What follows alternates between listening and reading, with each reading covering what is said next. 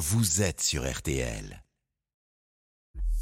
Julien Cellier, l'invité d'RTL Soir. Allez, bonne fin de journée. Vous écoutez toujours RTL Soir et Cinéma maintenant avec notre spécialiste maison Stéphane Boutsock. Bonsoir Stéphane. Bonsoir tout le monde. Nous accueillons maintenant Pierre Ninet. Bonsoir. Bonsoir. Vous serez la semaine prochaine à l'affiche de Mascarade, nouveau film de Nicolas Bedos. Au menu arnaque, trahison, séduction euh, sur la côte d'Azur. Vous y jouez Adrien, jeune homme au, au rêve brisé, devenu le, le gigolo en quelque sorte d'une ancienne star de cinéma. Vous allez rencontrer ensuite une femme de votre âge, une arnaqueuse fatale, et ensemble vous serez prêt à tout, ou presque, pour vous offrir une vie de, de luxe et de rêve. Votre personnage, comme les autres d'ailleurs dans le film, il est, il est ambivalent, séduisant, mais pas toujours aimable. Est-ce que vous l'aimez, ce, ce personnage? Vous avez dit, je crois, à Nicolas Bedos que c'était l'un des personnages les plus troublants que vous ayez eu à jouer. Oui, il est plus troublé, ça c'est sûr. Je pense que c'est quelqu'un qui effectivement, il a eu un accident de moto, ce qui l'a empêché de continuer euh, sa passion, à savoir être danseur. Et sa vie ensuite a été faite de beaucoup de désillusions.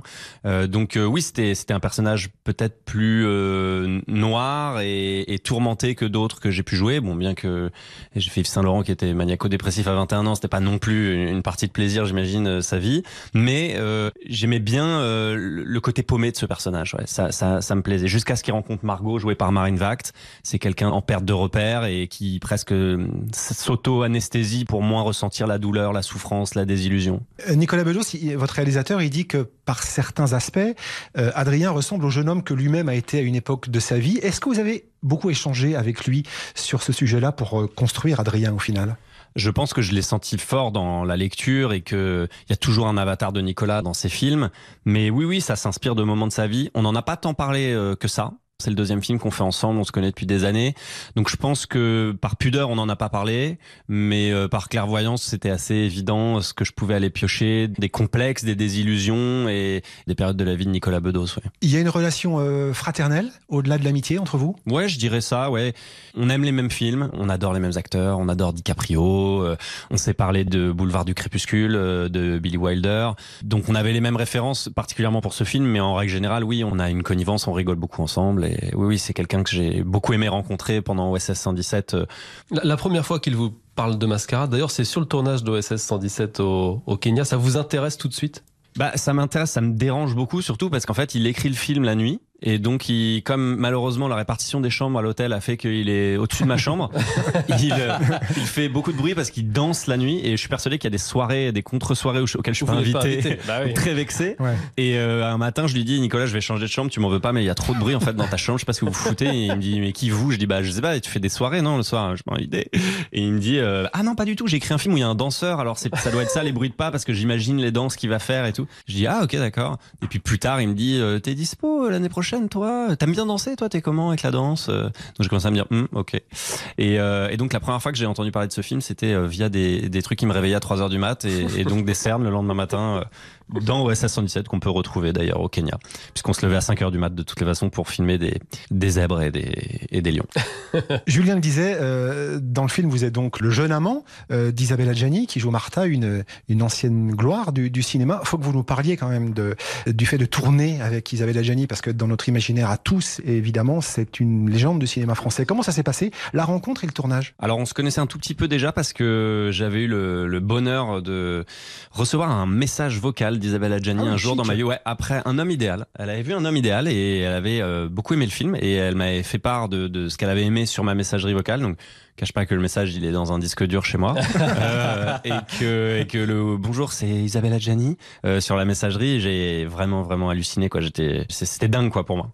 Donc euh, savoir que j'allais jouer avec elle on avait eu un projet un moment où elle devait jouer euh, ma maman dans un film euh, d'époque années 30 et puis finalement ça s'est pas fait. Et j'étais dégoûté que ça se fasse pas pour une raison évidente c'est que je rêvais de jouer avec Isabelle un jour dans ma vie encore une fois, quelqu'un avec qui on partage pas mal de références. La composition des rôles, euh, le fait de composer des rôles, donc d'un métier qui peut se préparer, de rôles qui peuvent se composer. Euh, donc on a, on a, on échange pas mal autour de ça. Puis autour du théâtre, évidemment, on est passé par la comédie française tous les deux. Donc sur le plateau, on se parlait de ça. Et puis on aime bien euh, faire les cons, on aime bien plaisanter. Isabelle est très, très, très blagueuse, très vanneuse. Donc on, ça a été très simple tout de suite, quoi. Et puis il y a une, quand même une grande pudeur, un respect. moi, évidemment, je suis quand même impressionné, mais même avec Mm. Cluzet, enfin de me retrouver avec François Cluzet, Isabelle Adjani à une lecture dans la même pièce, euh, les anecdotes qu'ils nous racontaient, c'était chez Nicolas, on a fait une lecture, c'était incroyable quoi. Enfin c'est deux monstres sacrés les deux quoi quand même. c'est Ça veut dire qu'on un peu redevient, légendaire. on redevient un gamin euh, Ouais, face, À, face à ces monstres sacrés là. en fait. toujours un gamin, moi, je vais même pas le redevenir. Je me lève le matin un gamin, mais non, j'étais, ouais, ouais, c'était impressionnant. Mais, Nicolas et moi et, et Marine, on buvait du petit lait, quoi. Et on les. Et François a raconté une très très belle anecdote aussi sur euh, sur la dernière fois qu'il a vu Jean-Pierre Bacry et on avait tous tous les larmes Pour finir sur le film, c'est un film sur euh, l'argent roi, sur la, la- la manipulation. Est-ce qu'il dit quelque chose de, de notre époque Époque que vous n'hésitez pas d'ailleurs à critiquer. Il n'y a pas beaucoup d'acteurs comme vous qui n'hésitent pas à se positionner sur les réseaux sociaux, sur tout un tas de sujets de société.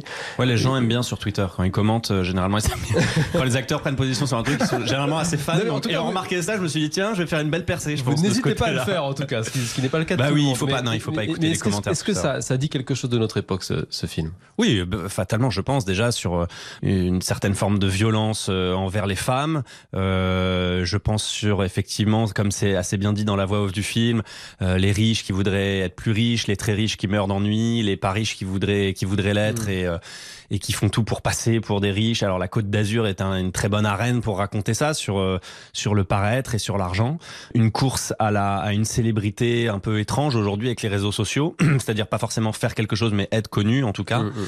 Pourquoi On verra plus tard, mais pour le moment, être connu. Ça raconte ça, mais je pense la grande thématique aussi, et ce que je disais au début, c'est sur le féminisme et sur quand même l'idée que des violences sont faites aux femmes, euh, évidemment. Une, une violence des hommes, c'est génétique passé un certain âge. C'est ce qu'est dit votre complice Marine Vact dans, dans Ouais. le, dans le film. Je pense que c'est une euh, le personnage de Marine Margot a vécu, elle le raconte, on voit des flashbacks euh, de sa vie, euh, des choses très difficiles euh, à cause de la violence des hommes et parce qu'elle est l'objet du désir des hommes, elle a elle a forcément souffert de ça et, et souffert d'épisodes ouais très violents dans sa vie. Pour terminer, Pierre Ninet, c'est plus léger. hein. Nous avons une, une ultime question, mais ce n'est ni Stéphane ni moi qui allons la poser. Ah. Vous allez prendre mon téléphone. Un certain Vous Jamel pas me donner d'ordre déjà. Je- Parlez-moi gentiment. Attendez, moi je vous ai parlé convenablement toute l'interview. S'il vous plaît, prenez mon téléphone. Un certain Jamel Debbouze était dans notre studio euh, Ah. ces derniers jours et bah, il Qu'est-ce voulait qu'il vous va me demander demander encore quelque chose. Euh, Pierre Néné, bonjour.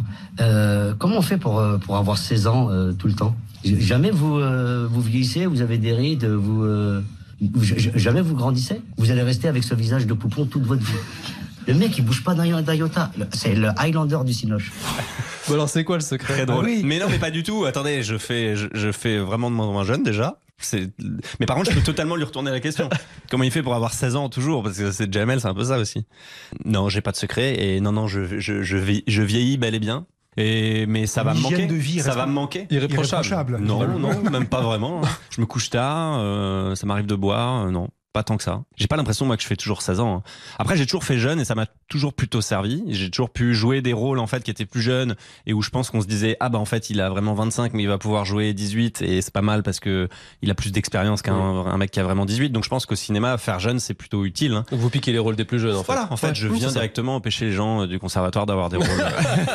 je vous salue si vous me regardez. Non, non, non, ça y est, c'est fini, ça y est, c'est fini. Mais je suis papa, j'ai deux enfants, c'est fini. Merci Pierre Ninet Merci beaucoup. soir notre invité Merci, dans. RTL Soir. Mascarade, ça sort la semaine prochaine avec une formidable Marine Vact au cinéma. Merci. Cette interview est à retrouver sur l'appli RTL. Allez, très courte pause avant la suite dans RTL Soir et ne ratez pas les rendez-vous qui arrivent. Il y aura vos dessous de l'actu. Nos envoyés spéciaux en Ukraine ont joint, c'est un document RTL, un employé de la centrale nucléaire, la fameuse de Zaporizhia. Il est prisonnier en ce moment même parce que la centrale est cernée par les Russes. Et puis laissez-vous tenter dernière. Hommage au peintre, au maître qui sublimait le noir. Pierre Soulages nous a quittés. Il avait 102 ans. À tout de suite sur RTL. RTL Soir,